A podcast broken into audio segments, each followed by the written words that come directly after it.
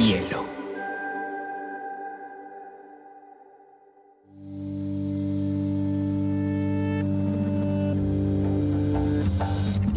Coincide con la noción de estilo tal como se La lectura debe ser una de las formas de la felicidad y no se puede obligar a nadie a feliz. Pero no tengo idea de lo que va a suceder después. Entonces un libro debe describir esa situación. Y en la vida ha sido aprender a leer una pizca de exageración en esa frase.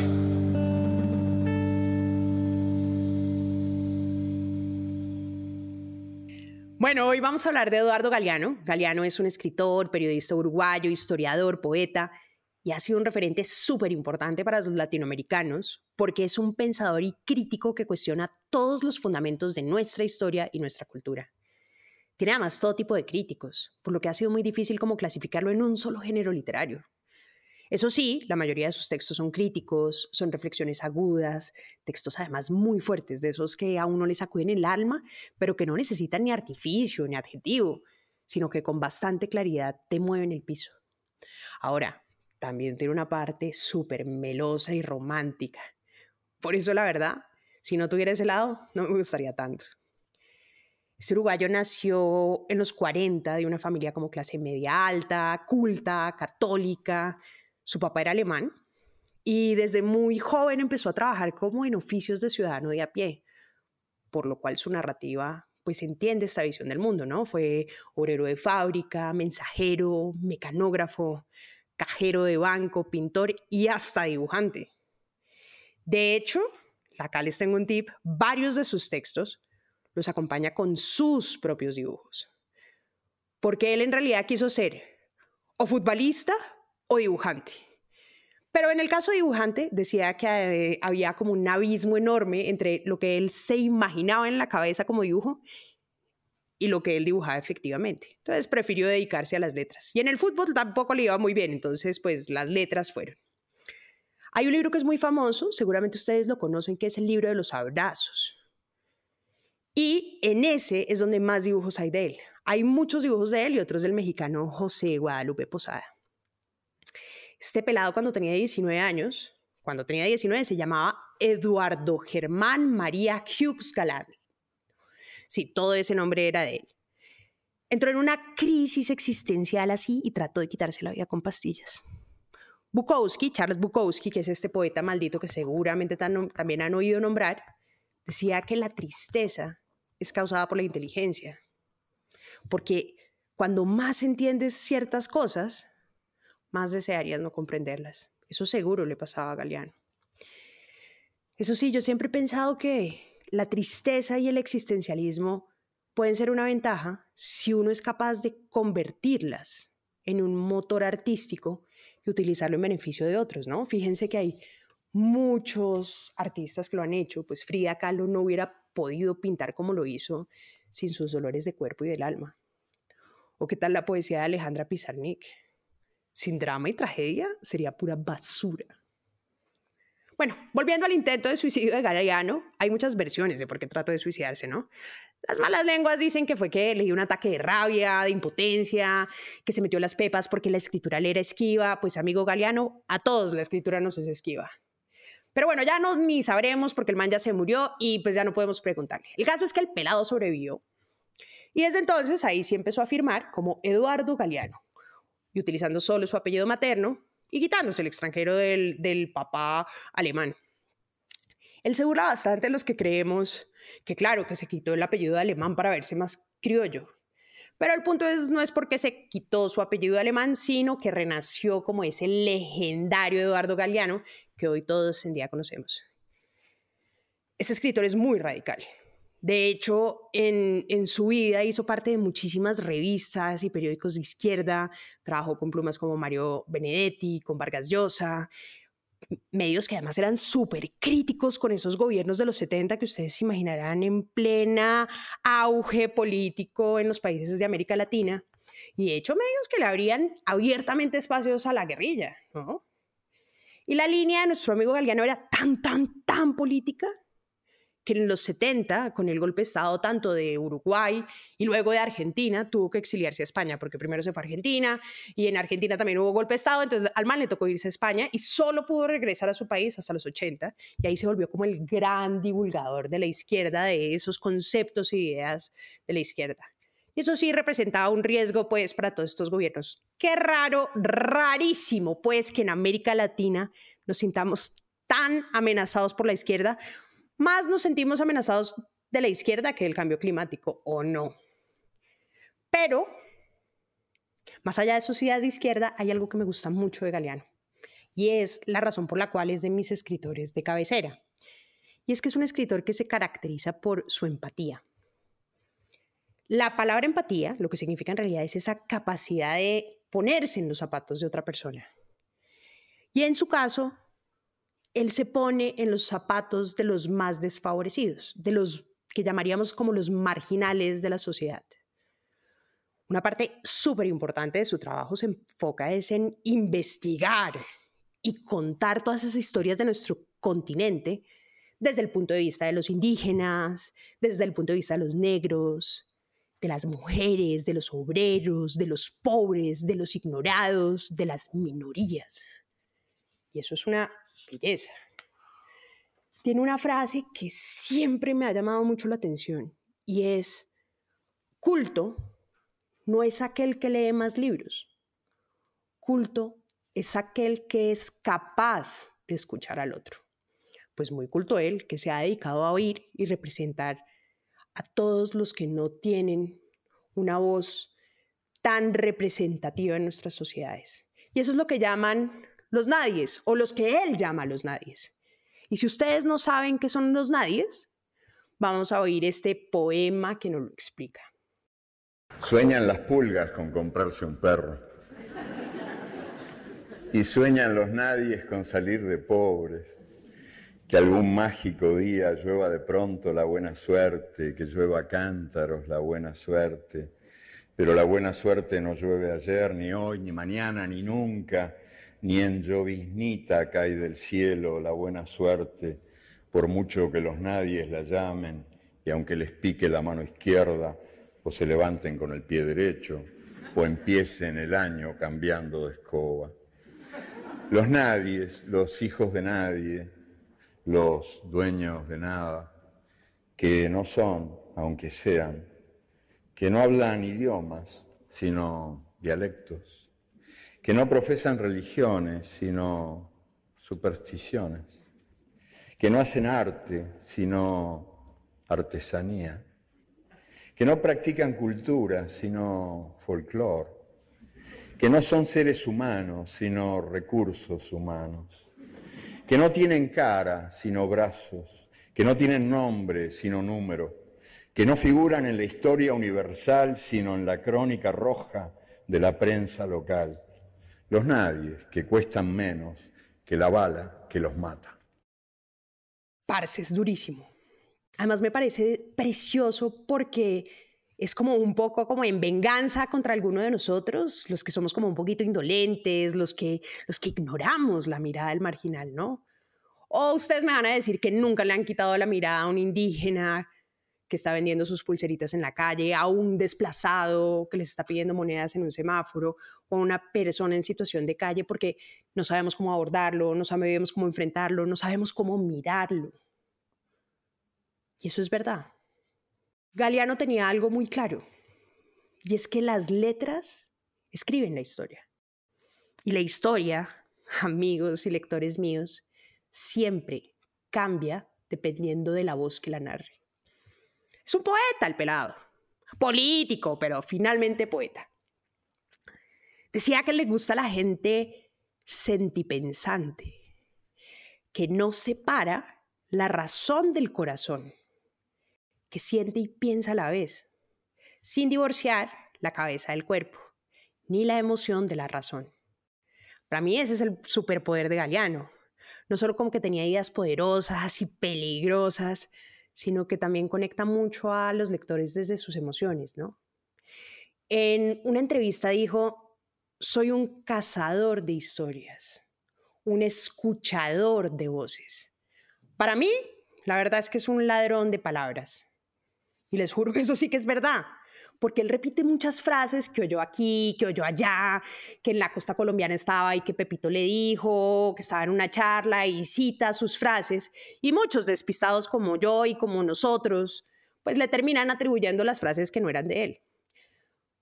Por ejemplo, hay una frase súper famosa que seguramente muchos de ustedes han oído, que es de Galeano, entre comillas, y es, el mundo no está hecho de átomos, está hecho de historias. Pues esa frase no es de él, en realidad es de la poeta Muriel Rukeyster. Y hay otra frase que siempre se le atribuyen a él, que es una frase muy famosa de la utopía, la usan mucho en discursos y en eventos esos empresariales. Y dice así, la utopía está en el horizonte. Camino dos pasos, ella se aleja de dos pasos. Y el horizonte se corre diez pasos más allá. Entonces, ¿para qué sirve la utopía? Para eso, sirve para caminar. Súper bonito. Pero esa tampoco es de Galeano. Es del cineasta Fernando Birri, con el que además hizo un documental muy enfocado en estos desfavorecidos, y obviamente él toma prestadas estas frases, las empieza a decir en una que otra entrevista y todo el mundo se las termina atribuyendo. Por eso no les digo, es un ladrón de palabras. Esa es una buena definición porque además retoma casi muchas de sus reflexiones, de los mitos, de las frases. Son ideas que él va recogiendo, les va dando un nuevo significado, las va enmarcando y las va construyendo como, como en su propia narrativa. Pero creo que es válido. ¿Saben? Como si estuviera como armando con sus libros y sus textos como un museo lleno de historias. Un museo, no sé, un museo vivo que respira con cada lectura, con las otras versiones de nuestra historia que es importante que conozcamos y que generalmente no es la que nos han presentado en el colegio, en la universidad, nuestros abuelos, porque tenemos otra versión de la historia tal vez de los privilegiados. Tiene además otra característica que me encanta es un súper actor. Miren, uno lo ve, por ejemplo, uno lo busca en YouTube, en las entrevistas y en el público, y cuando lee sus textos, les pone un sentimiento, le da sentido a cada frase, a cada palabra, pone silencios estratégicos en la frase, le da como interpretación puro de actor de teatro. Y obviamente mientras leía sus textos, o mientras hablaba también con estos periodistas o entrevistadores, siempre buscaba como cómplices con su mirada por ejemplo, oigan este texto y díganme que no se les pone la piel de gallina. ¿Qué tal si deliramos por un ratito? ¿Qué tal si clavamos los ojos más allá de la infamia para adivinar otro mundo posible? El aire estará limpio de todo veneno que no provenga de los miedos humanos y de las humanas pasiones. En las calles los automóviles serán aplastados por los perros. La gente no será manejada por el automóvil, ni será programada por el ordenador, ni será comprada por el supermercado, ni será tampoco mirada por el televisor. El televisor dejará de ser el miembro más importante de la familia y será tratado como la plancha o el lavarropas. Se incorporará a los códigos penales el delito de estupidez que cometen quienes viven por tener o por ganar en vez de vivir por vivir nomás, como canta el pájaro sin saber que canta y como juega el niño sin saber que juega. En ningún país irán presos los muchachos que se nieguen a cumplir el servicio militar, sino los que quieran cumplirlo. Nadie vivirá para trabajar, pero todos trabajaremos para vivir. Los economistas no llamarán nivel de vida al nivel de consumo, ni llamarán calidad de vida a la cantidad de cosas. Los cocineros no creerán que a las langostas les encanta que las hiervan vivas. Los historiadores no creerán que a los países les encanta ser invadidos. Los políticos no creerán que a los pobres les encanta comer promesas. La solemnidad se dejará de creer que es una virtud. Y nadie, nadie tomará en serio a nadie que no sea capaz de tomarse el pelo. La muerte y el dinero perderán sus mágicos poderes y ni por defunción ni por fortuna se convertirá el canalla en virtuoso caballero. Sus textos suelen ser muy cortos, punzantes, demoledores. Ustedes cogen un libro de Galeano, o la mayoría de sus libros, y uno ve un parrafito, media página, una página, pero fue pucha si tienen contenido cada uno de esos parrafitos. Y lo utiliza mucho con datos, con hechos, con contenidos muy críticos, pero de un hombre además que ha estudiado muchísimo, que ha investigado muchísimo, que ha hablado con muchísima gente. Casi que uno podría decir que es como un cronista, ¿no? Como que observa e interpreta la realidad como en función de su óptica. A ese man sí que se le nota leguas todo ese conocimiento de historia, de literatura, pero tiene una habilidad y es que como es periodista, sabe usar las herramientas del periodismo para expresarse, para que cualquier persona del común lo entienda, para que cualquier ciudadano lo entienda cuando lee esos textos. Porque si hay algo que le obliga a uno el periodismo es a ser sencillo y eficaz con la comunicación directa. Hay uno, por ejemplo, de los temas más interesantes que él trabajó y que lo utilizan mucho y que por eso se convirtió en un ídolo del feminismo en Latinoamérica, es que habló mucho de las mujeres, fue uno de los grandes defensores de las mujeres. Tiene de hecho un librito que se llama Mujeres, en el que las protagonistas son mujeres de la historia que han sido borradas, que han sido criticadas, que han sido además apartadas de la sociedad. Y cuenta en pequeños relatos cómo esas mujeres salían de ese lugar establecido en el que nosotras deberíamos estar. Cuenta sus luchas, cuenta sus hazañas, cuenta cómo salían como de la regla.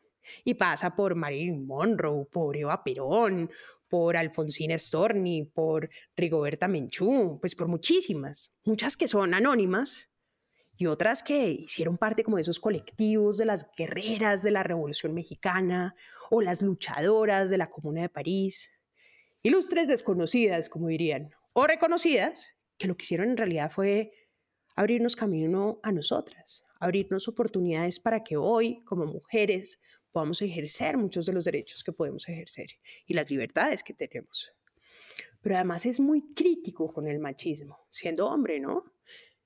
Y la violencia de género creo que además ha sido tan recurrente en nuestras sociedades, no solo latinoamericanas, sino en general, todas. Y también tiene este textico que me parece muy simpático. Hay criminales que proclaman tan campantes la maté porque era mía.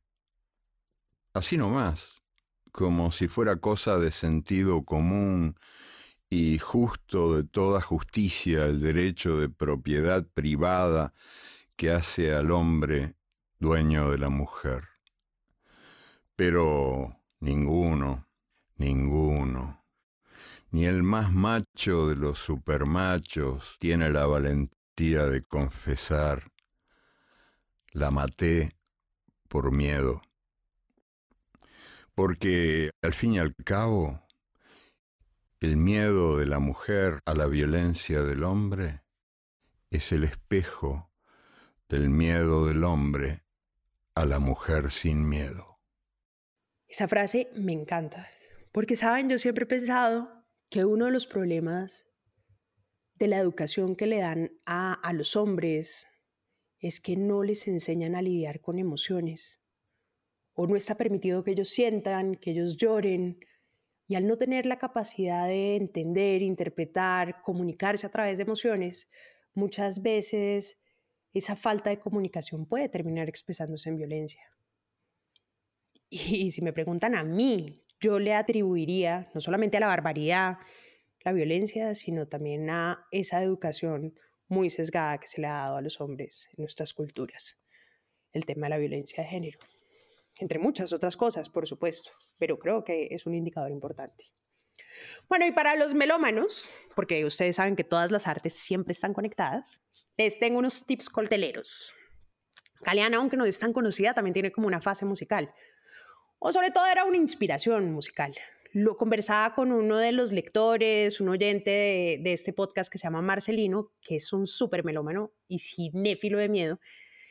Y es que aunque no lo crean, el rap, el rock, la balada de América Latina utilizan la voz y los versos de Galeano. Por ejemplo, él tiene un textico que se llama El viaje. Y ese es el preludio del disco multiviral de, de Calle 13, de los puertorriqueños, ¿no? Los grandes amigos de nuestro reggaetonero estrella. Ese es el álbum que tiene la canción de Calle 13 con Silvio Rodríguez, que es divina, que se llama Ojos Color Sol. Es una canción que me encanta porque es el tipo de canciones que prueban que hay canciones que pueden ser poesía. Y no todas entran en esa categoría, queridos amigos, lectores. Además, una relación de amistad muy, muy profunda con el cantante español Juan Manuel Serrat, que cogió el libro de los abrazos y cogió los textos La mala racha y Secreta Mujer para hacer una versión musicalizada. Pero si les digo entre nosotros, la versión musicalizada no me gusta nada. Pero bueno, eso que quede acá entre ustedes. Bueno, hay unos raperos colombianos que son más hipsters, que son los Petit Felas, que tienen además en la canción Antes de morir la frase de las historias que les contaba que era de la poeta Muriel, pero que tiene una adaptación de Galeano y que ya es como los científicos dicen que estamos hechos de átomos, pero a mí un pajarito me contó que estamos hechos de historias. Y bueno, sí, sí es cierto, la humanidad está hecha de historias, las religiones también. Ustedes me van a decir qué sería el catolicismo sin un Jesucristo que nació de una virgen, o qué sería el budismo sin Siddhartha, que es ese príncipe que se volvió mendigo para buscar la iluminación. Y las naciones y las culturas, todo está hecho de historia. Y nosotros, los humanos, también estamos hechos de historias, de las que contamos de nosotros. Y bueno, también las que cuentan, evidentemente. Y bueno, pasemos a mi parte favorita, que es la de los cursis, la de los enamorados. Y los que quieren enamorar, obviamente porque la fase poético-amorosa de Galeano es, por supuesto, mi favorita. Vamos a hacer un ejercicio que me pedía también una, una seguidora el otro día que volviera a un ejercicio que hice alguna vez en Twitter y es que abrí una farmacia poética y la gente me daba una situación y yo le ponía el poema. Bueno, entonces así funciona un poquito la farmacia poética. Yo les voy a pintar una situación o un estado emocional y les voy a buscar la frase de Galeano que funciona. Porque eso sí les digo que Galeano ha escrito tanto que para todo hay frase. Así que pillen pues para que se descresten. Pepito, el amigo, les va a presentar a fulanita. No, les dice que está enamorado, pero así en la mala remala. Ustedes le sacan esta frase de Galeano. Lo importante del amor es que sea infinito mientras dura. ¿Sí o qué? No solo quedan como unos príncipes, sino que seguro ni les entienden que lo que ustedes le dijeron es que esa vaina no va para ningún Pereira. Bueno, ahora les tengo otra frasecita. Están en una comida, así, quieren descrestar, van a brindar con vino, también se les tiene la frase. Todos somos mortales hasta el primer beso y la segunda copa de vino. No, van a quedar como los más interesantes de la fiesta. Y bueno, y si están bajo el hechizo del amor, esa enfermedad delirante, los muros de la cárcel, como diría nuestro amigo Jorge Luis Borges, pues, y le quieren mandar a una chica estos versos, pues van a quedar como unos príncipes. No consigo dormir, tengo una mujer atravesada entre los párpados. Si pudiera, le diría que se vaya, pero tengo una mujer atravesada en la garganta. De diabéticos, amigos míos, de diabéticos. Y bueno, y si tienen un ex, un amor furtivo, alguien a quien tuvieron así en el manguito por un tiempo, que les manda un mensaje diciéndoles que lo recuerda o que la recuerda, pues le pueden mandar esta preciosa definición que aparece además en la primera página de los libros de los abrazos y es la definición de la palabra recordar. Recordar del latín recorderis, volver a pasar por el corazón. Qué bonito, ¿no? O sea, como las memorias vuelven a pasar por el corazón para que lleguen a la memoria. No, es, es, una, es una belleza. Bueno, lo que sí es interesante de Galeano es que es un escritor que empoderó a muchas generaciones del continente. Luna, otra escucha de este podcast, me dijo que a los 12 años Galeano la politizó y que gracias a sus textos ella descubrió que todo, absolutamente todo en la vida es político.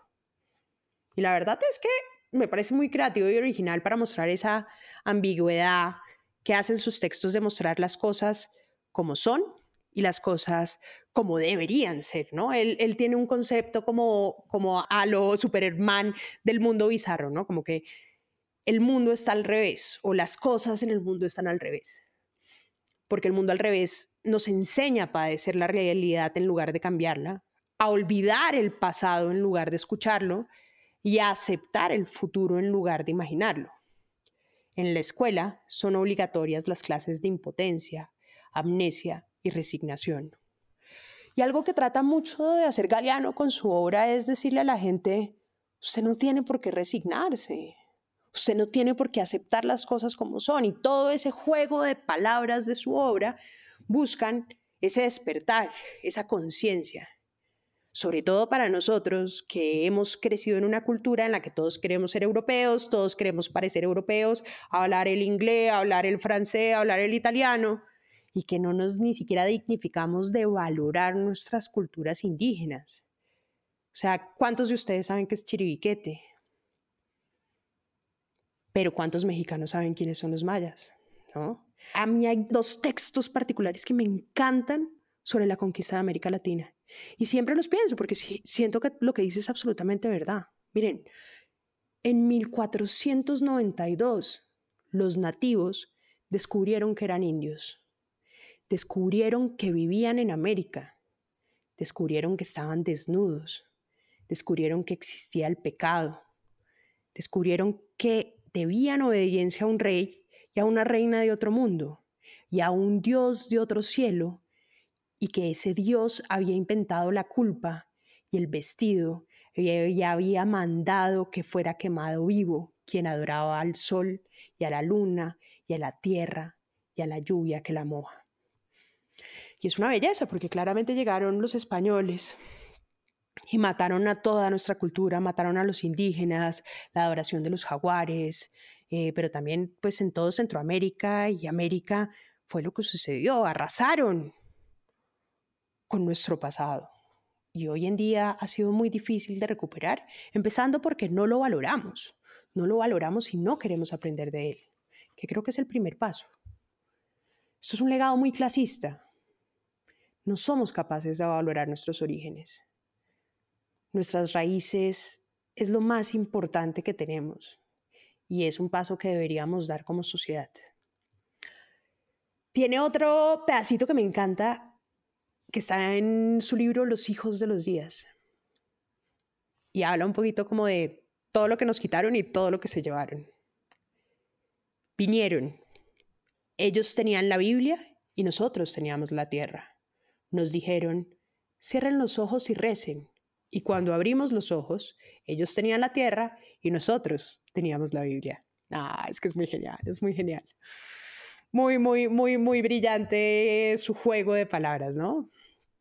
Es curioso, pero conozco mucha gente que se ha tatuado el mapa de América Latina al revés, o sea, invertido, como guiño a Eduardo Galeano, puro, puro tatuaje literato.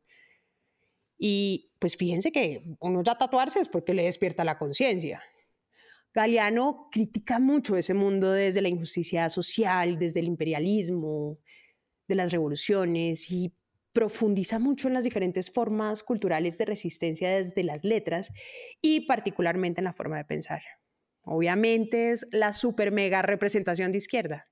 Y sí, sí, está bien, puede pasar por intelectualoide, pero me parece que eso no le quita para nada el esfuerzo de darle voz a quienes no la han tenido y hacerlo de una forma poética, sencilla, simple y desgarradora. Como esto, por ejemplo.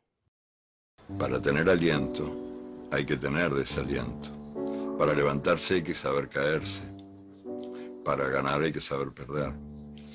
Y hay que saber que esa es la vida nomás. Y que te caes y te levantás muchas veces.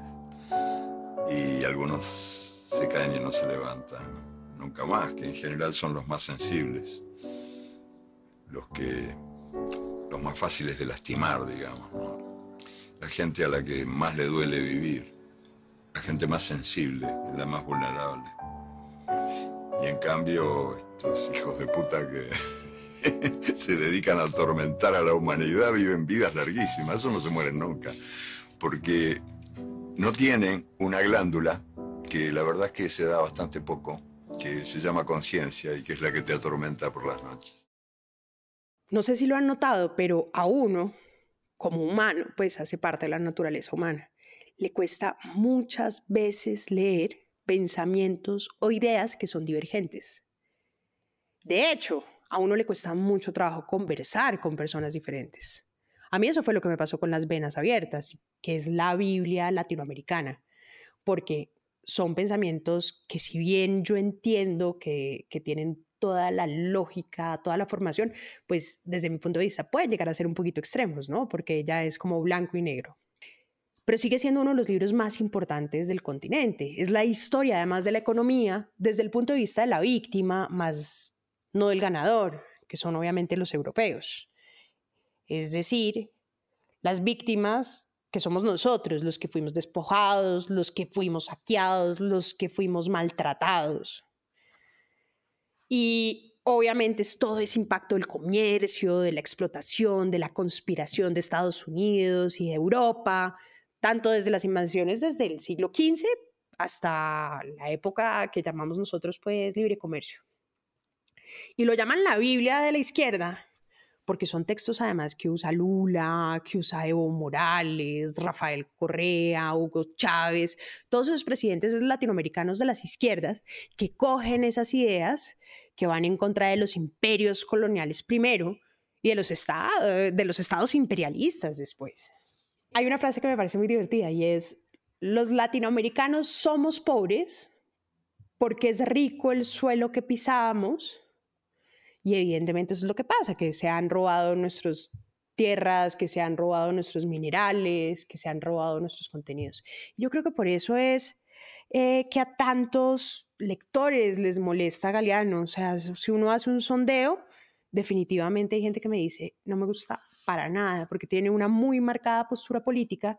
Cuando uno oye una postura política que es divergente a la de uno, uno siente que le están golpeando como sus ideales o su visión del mundo. Por eso, pues puede que les cueste un poquito de trabajo esa lectura. Pero evidentemente creo que uno tiene que hacer el ejercicio también de entender esas ideas contrarias. Para mí no es que sean contrarias, sino que hay ideas que pueden ser un poquito extremas y que no siento que el mundo sea blanco y negro, sino que hay que buscar tanto las versiones del blanco como las del negro. Y evidentemente creo que eso es lo importante leerlo, que tiene no solamente esa versión de lo importante que pasó en esta región, sino que te ayuda a contemplar los puntos de vista diferentes desde la otra orilla del mundo, eso tiene un montón de valor. Es aprender también a cuestionar nuestras propias creencias, a cuestionar la forma como nos han educado, como nos han enseñado. Y para cualquier lector del continente es importante por lo menos conocerlo, por lo menos acercarse a sus textos, así sea solo a los románticos y cursis como los que a mí me gustan, pero siento que Galeano nos deja eso, los lectores, ¿no? Eh, enseñarnos a, a cambiar la mirada, a cambiar la perspectiva y nos enseña que no necesitamos las mismas ideas, pero sí necesitamos el mismo respeto por los otros. Y bueno, eso fue Eduardo Galeano.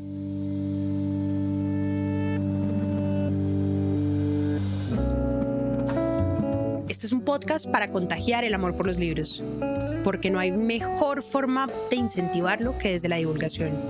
Ser promotor de lectura es un hobby, pero también un reconocimiento y un agradecimiento implícito a aquellas personas que en nuestra vida nos acercaron a los libros.